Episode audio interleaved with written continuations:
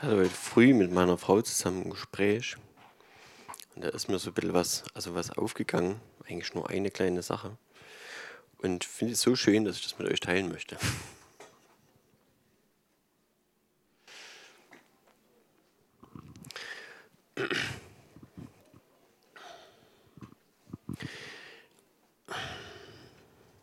Wie fange ich an?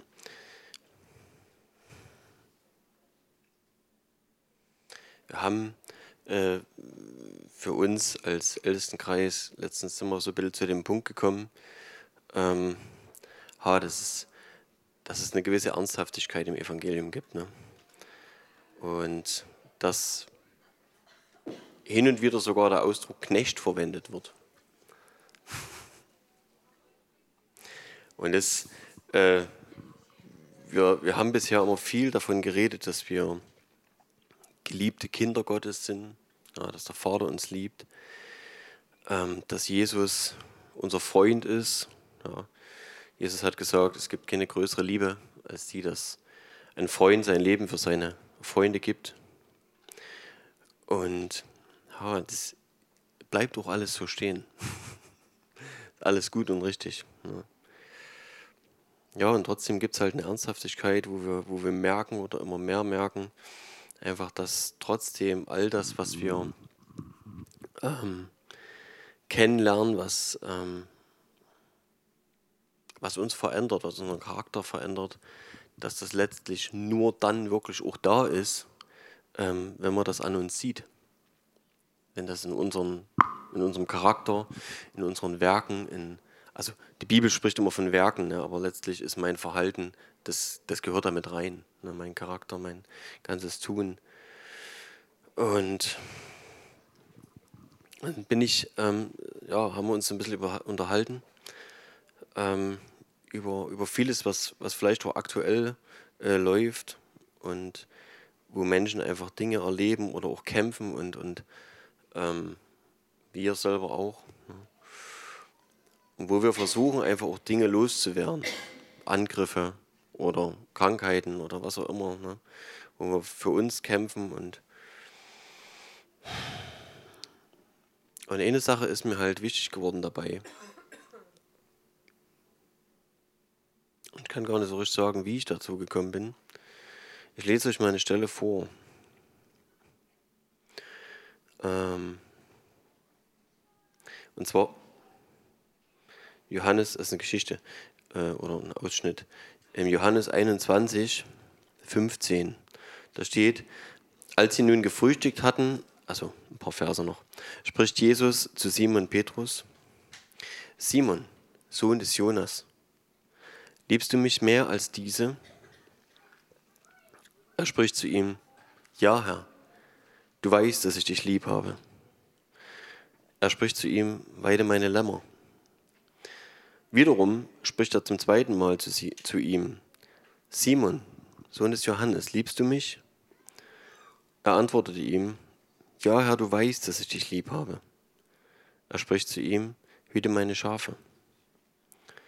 Und das dritte Mal fragt er ihn, also das ist ja eh nur eine Wiederholung, deswegen muss man es nicht unbedingt alles anwerfen. Das dritte Mal fragt er ihn, ähm, hast du mich lieb? Und er sprach zu ihm, Herr, du weißt alle Dinge, du weißt, dass ich dich lieb habe.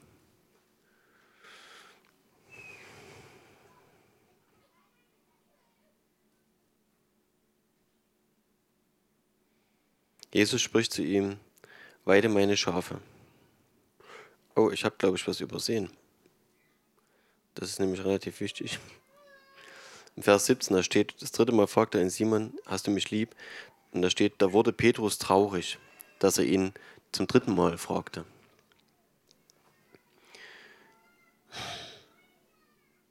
Und Jesus sagt, weide meine Schafe. Ne?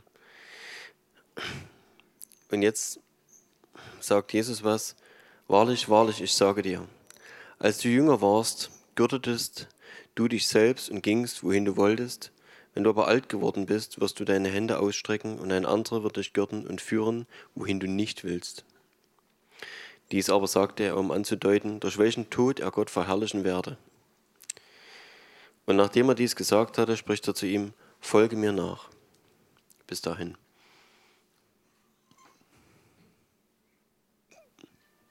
Hm.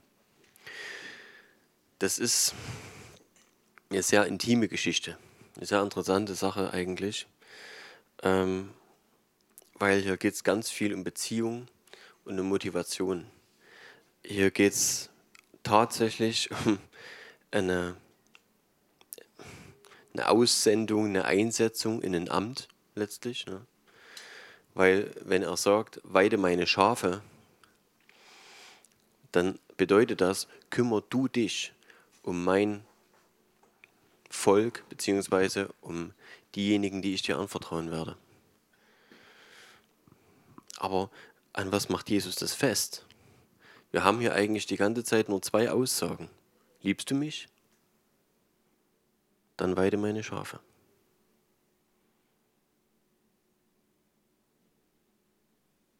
Die Bedingung, die Jesus ja eigentlich stellt,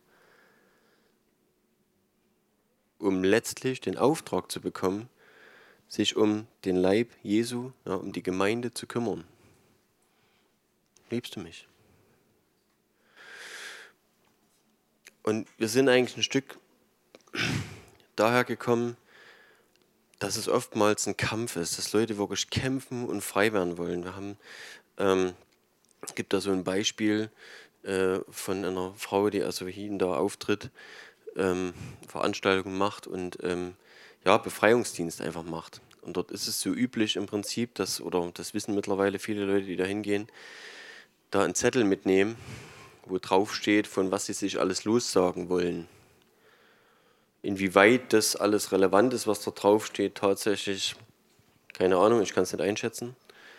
Ähm, ja, aber es ist grundlegend für mich so ein Ding, wo ich denke, ja, dahinter steckt natürlich schon zum einen der Wille, Gott zu gefallen, ihm zu dienen und sich von Dingen zu trennen, die ähm, er nicht möchte, die in unserem Leben ein Problem sind. Ja. Und dann nehme ich das mit mir mit und sage, ich sage mich los von all dem, was halt was schlechte Eigenschaften sind und Dinge, die ich in meinem Leben aufgesammelt habe. Ha. Sicher kann man das machen. Die Frage ist, welchen Bestand hat es? Ich will das nicht schlecht reden. Die Frage ist aber trotz allem, was setzen Menschen da rein? Das pfeift ein bisschen. Klar, wir müssen mal ein bisschen die Anlage ein bisschen leiser machen. Ein Hauch. Ähm, was, was, für was für eine Hoffnung setze ich in, in einen Akt, wo ich sage, und das betrifft viele Dinge in meinem Leben, wo ich hingehe zu jemandem und lass für mich beten, wo ich in eine Veranstaltung gehe, wo ich auf eine Konferenz gehe. Ne, und äh, ich habe schon mal gehört, dass ähm, also Leute sagen, im Vaterhaus sind Konferenzen verpönt. das soll bitte nicht, nicht so rüberkommen. Das ist absolut nicht wahr. Es ist, alles gut, darum geht es nicht. Ähm, es kann durchaus manchmal den Eindruck erwecken. Das Schwierige, wenn man, wenn man auf einen Punkt kommen will, ist manchmal, oder warum dauert eine Predigt eine Stunde? oder egal, ne? Manchmal ist es einfach nur, weil man eine bestimmte Sache pflanzen will. Das reicht eigentlich ein Satz. Aber manchmal arbeitet man praktisch 59 Minuten daran, ganz viel Müll wegzuräumen, in Anführungszeichen, aber ganz viel Dinge, die dort im Weg sind, wegzuräumen, um letztlich eine, eine Aussage dort hinzupflanzen, die sonst an der Stelle nicht aufgehen würde. Ähm, also bitte Konferenzen, sind super. Ihr dürft gerne Konferenzen besuchen. Ähm, haben wir auch gemacht und machen wir. Äh, auch Netzwerken ist gut. Wir lieben das, mit anderen Gemeinden zusammen äh, zu arbeiten und ähm, ähm, Verbindung zu haben. Ähm, natürlich am ehesten regional, ne, so schön, wir haben eine gute Connection zu, zu, ähm, zu Campfire zum Beispiel. Und ja, und wollen uns auch gegenseitig unterstützen. Auch das ist uns wirklich wichtig. Und wir waren eine Zeit lang in einem Netzwerk von Partners in Harvest, dem Torontoer Netzwerk. Auch da haben wir ja, versucht, uns mit anderen zu verbinden. Also das soll, um es kurz zu machen, generell, wenn wir Aussagen treffen, dann hat es nicht immer damit zu tun, oder generell hat es nichts damit zu tun, dass wir sagen, das ist Mist und das ist schlecht. Nee, die Frage, die ich eigentlich in den Raum stellen will, ist, welche Hoffnungen haben wir oder ähm, was glauben wir, welche Tragweite haben Aktionen, die wir loslassen. Ne? Wenn ich für mich beten lasse, erwarte ich was, ist klar. Wenn ich zu einem Befreiungsdienst gehe, erwarte ich was. Ich erwarte natürlich Befreiung, ist klar. Ne? Äh, nichtsdestotrotz, und das ist, glaube ich, das ist letztlich der Punkt, wo ich hin will, es gibt eine Sache, für die wir verantwortlich sind in unserem Leben. Und das ist eine Konstanz, äh, eine Konstante, die wir brauchen in unserem Leben. Ähm, und das hat mit der Beziehung mit Gott selber zu tun. Weil vieles, was wir tun, es sind Momentaufnahmen. Ja. Und vielleicht passiert hier und da wirklich eine Sache, die tiefschürfend ist, die wirklich äh, äh, eingreift in unserem Leben, wo sich Dinge radikal verändern. Ja, gibt's. Ähm, diesen Prozess habe ich ein Stück weit angefangen, vielleicht in meinem Teenageralter, zur ersten Teenie-Konferenz, die man so mitgemacht hat. ähm, da gab es definitiv sehr gute und sehr gute Zeiten, ähm, wo du nach Hause gekommen bist, so radikal als Teenager, dass du gedacht hast, Mensch, deine Eltern sind aber lahm. da muss mehr Feuer, da ist mehr Eifer. hat so eine, eine, Woche, eine Woche, zwei Wochen vielleicht gedauert, bis dieser Übereifer, also Übereifer klingt immer, als wäre es zu viel, dieser, dieser extreme Eifer dann so ein bisschen wieder abgeflacht war. War ein bisschen wie ein Strohfeuer. Ich sage nicht, dass das immer so sein muss, aber manchmal ist es so. Man kommt geladen und dann kommt so ein bisschen der Alltag und dann zeigt sich letztlich, ähm, was hat man denn überhaupt für ein, für ein Normallevel ne? an Zeit mit Gott, an Bibellese, Gebet. Womit fülle ich mich sonst so? Was höre ich normalerweise für eine Musik? Als Teenager zum Beispiel, ne? man ist ja vor allem auch in den jungen Jahren noch in der Findungsphase. Und ähm, man probiert vieles aus, man testet sich so ein bisschen durch in allen möglichen Geschmäckern, bis man letztlich vielleicht selber erstmal auch gefunden hat, was einem selber gefällt so ist es halt. Und das ist ganz normal, dass es dauert. Und von daher, ja, es ist in jungen Jahren vielleicht noch viel mehr ein Auf und Ab gewesen, bei mir vor allem. Ich ja, kann das ja nur von mir erzählen. Ha. Und letztlich ist die Frage, was bleibt. Es gab gute Momente und es gab Dinge, die sind geblieben, keine Frage. Und trotzdem habe ich über die Jahre gelernt, die Dinge, die, die wirklich auf Dauer bleiben, die ich vertrete, die in mir lebendig geworden sind und die, wenn jemand mich anspricht, einfach da sind. Ja. Ob das in meinem Charakter ist, ob das in den Dingen sind, die ich äh, theologisch vertrete, ja, was, was Bibellehre ist. Das sind Sachen, die sind über viele Jahre gewachsen. Und da gibt es nicht das extreme Hoch und Tief. So, wer mich kennt, der weiß, wie ich bin. Und so bin ich halt. Ne? Das ist letztlich das, was bis jetzt so geworden ist.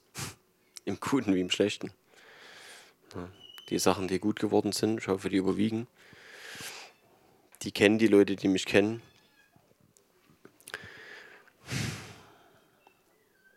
Als Petrus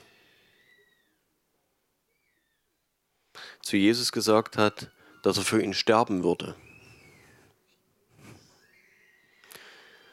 Glaubt ihr, das war eine Floskel? Also so ein Übereifer und sagt, Jesus, ich würde für dich sterben. Und dann, als Jesus gefangen genommen wurde, hat er Jesus dreimal verleugnet. Vielleicht kennen manche schon den Bezug zu der Geschichte, die ich gerade vorgelesen habe. Strom ist wieder da. Nee, ist irgendwie eine Brücke gelegt. Naja, wie auch immer. Jesus fragt Petrus hier auch dreimal: Liebst du mich? Ja.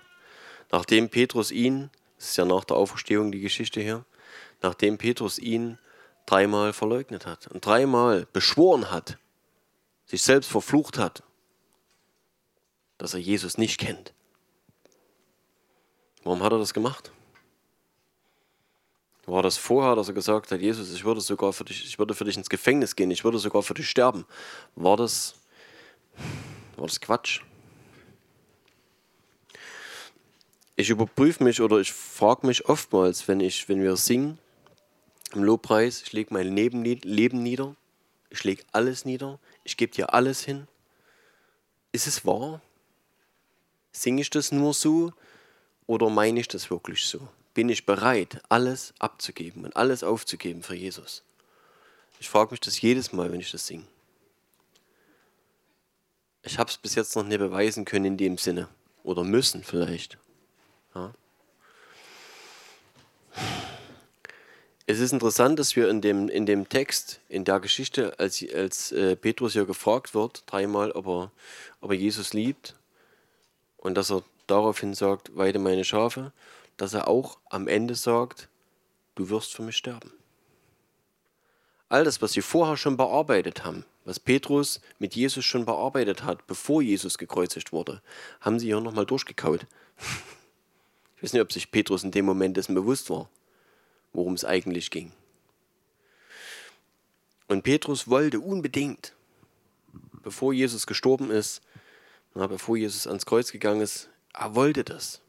Er wollte mit seinem eigenen Eifer unbedingt das erreichen. Ich, Jesus, ich werde für dich kämpfen, ich werde für dich ins Gefängnis gehen, ich werde für dich sterben. Er hat es sogar bewiesen. In dem Moment, als er sein Schwert gezogen hat und dem Tempeldiener das Ohr abgehauen hat, war ihm alles egal.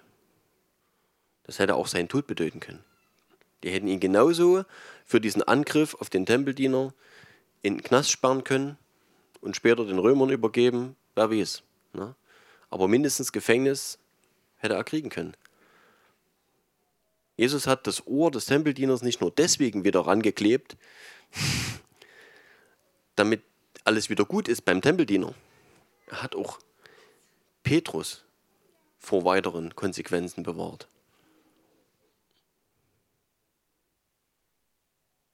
Das ist nicht so, nicht einfach nur ne, die Heilung gewesen. Petrus hat dort echt Schaden angerichtet. Und in dem Moment ist natürlich in dem ganzen Tumult vielleicht ein Stück weit untergegangen, aber es gab eben auch nichts mehr, wofür, hätte, wofür Petrus hätte bestraft werden können an der Stelle, weil der junge Mann war wiederhergestellt. Das ist auch eine wichtige Sache. Jesus hat hier ein Stück weit Petrus auch beschützt. Das war notwendig, diese Heilung.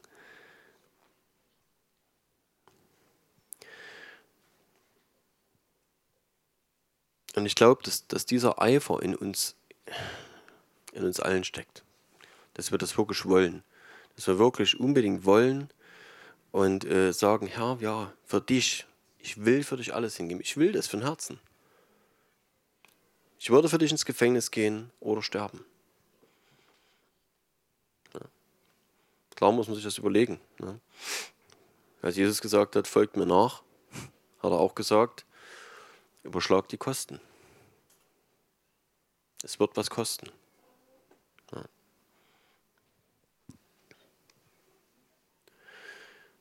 Und dann passiert das, dass Petrus doch, selbst nachdem er in Aktion getreten ist, nachdem er Jesus mit seinem Schwert verteidigen wollte und getan hat, kommt die Angst. Und er hat Angst, als sie Jesus dann doch gefangen genommen haben, dämmert ihm, dass hier doch was läuft, was ein ganzes Stück stärker ist als er. Und dann bekommt echt Angst. Ich glaube auch, dass äh, Angst an der Stelle nicht immer nur einfach irgendwas ist, sondern dass es wirklich auch übernatürliche Dinge sind hier, ne, mit denen Petrus hier auch zu kämpfen hatte. Das hat schon noch eine Tragweite gehabt. Und dann kommt Jesus, als er auferstanden ist, wieder auf ihn zurück.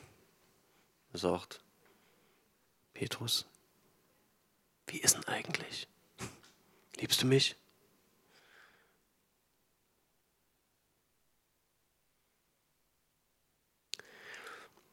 Das ist mir heute früh so, so wichtig geworden. Alles, was wir irgendwann mal bei irgendeiner Sache errungen haben, ja, sei es ein Sieg im Gebet, eine Heilung, äh, eine neue Erkenntnis, Dinge, die auf, äh, in unserer Gemeinschaft, hier in der Gemeinde, auf Konferenzen und so weiter, überall ähm, für uns zu gewinnen sind. Die sind definitiv super, die sind definitiv, definitiv stark.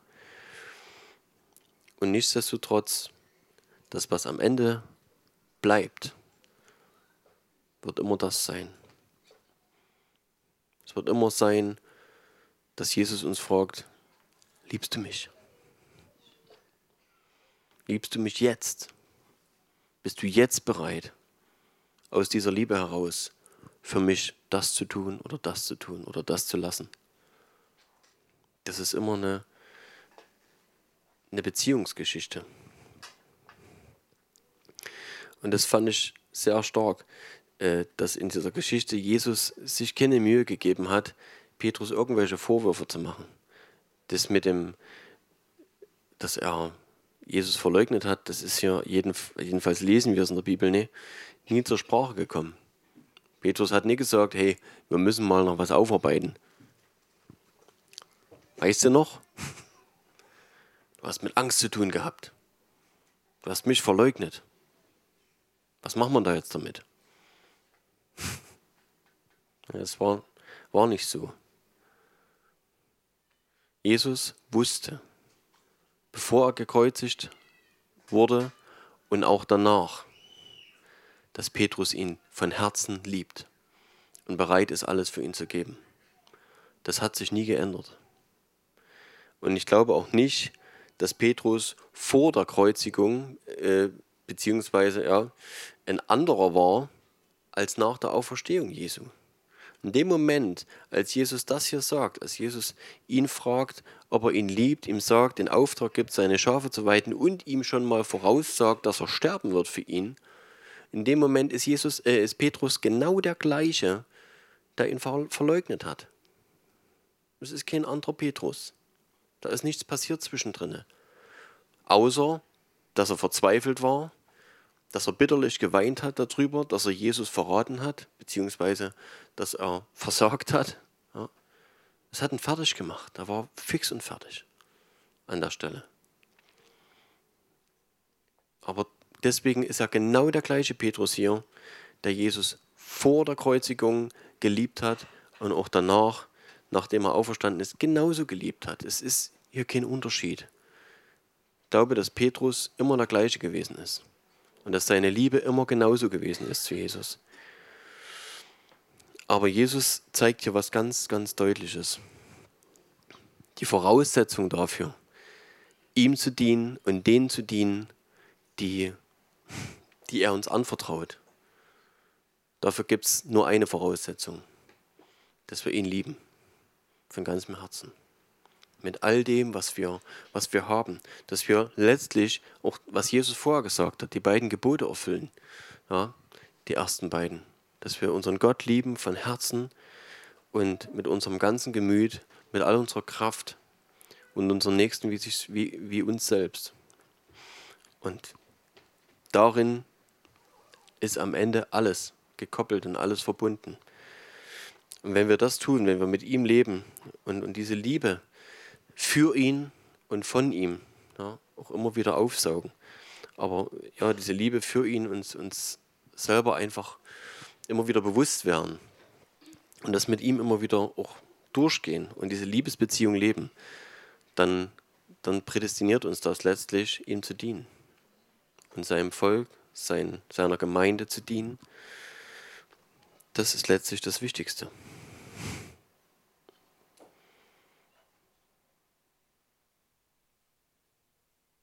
Bin einfach, ha, es, es macht es einfach. Es ist einfacher. Du musst nicht so viele verschiedene Kriterien erfüllen. Ich glaube, es ist, es ist einfacher. Jesus wusste um das Herz von Petrus.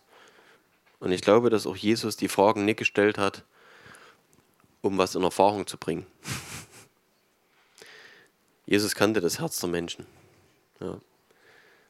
Er hat Petrus hier deswegen gefragt, weil er ihm das klar machen wollte.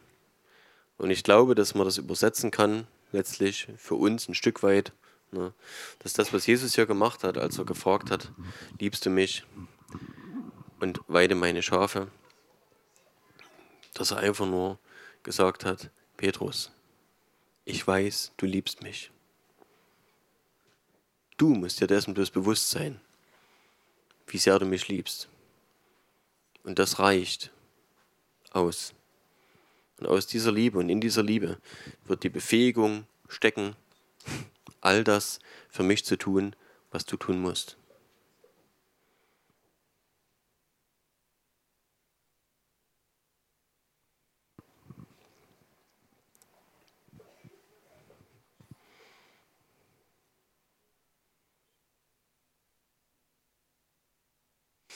Glaube, dass es trotzdem Dinge gibt in unserem Leben, mit denen wir hadern.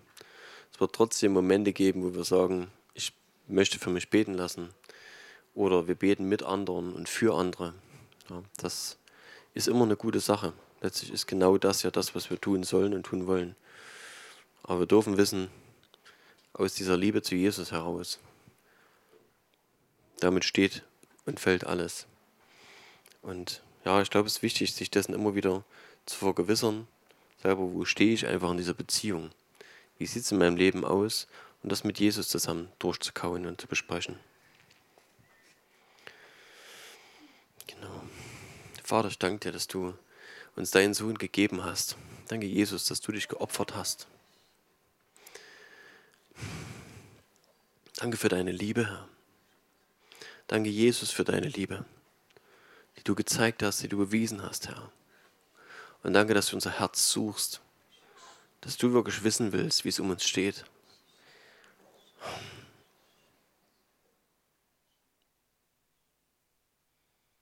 Danke, dass du uns ausgerüstet hast mit deinem Heiligen Geist, Herr.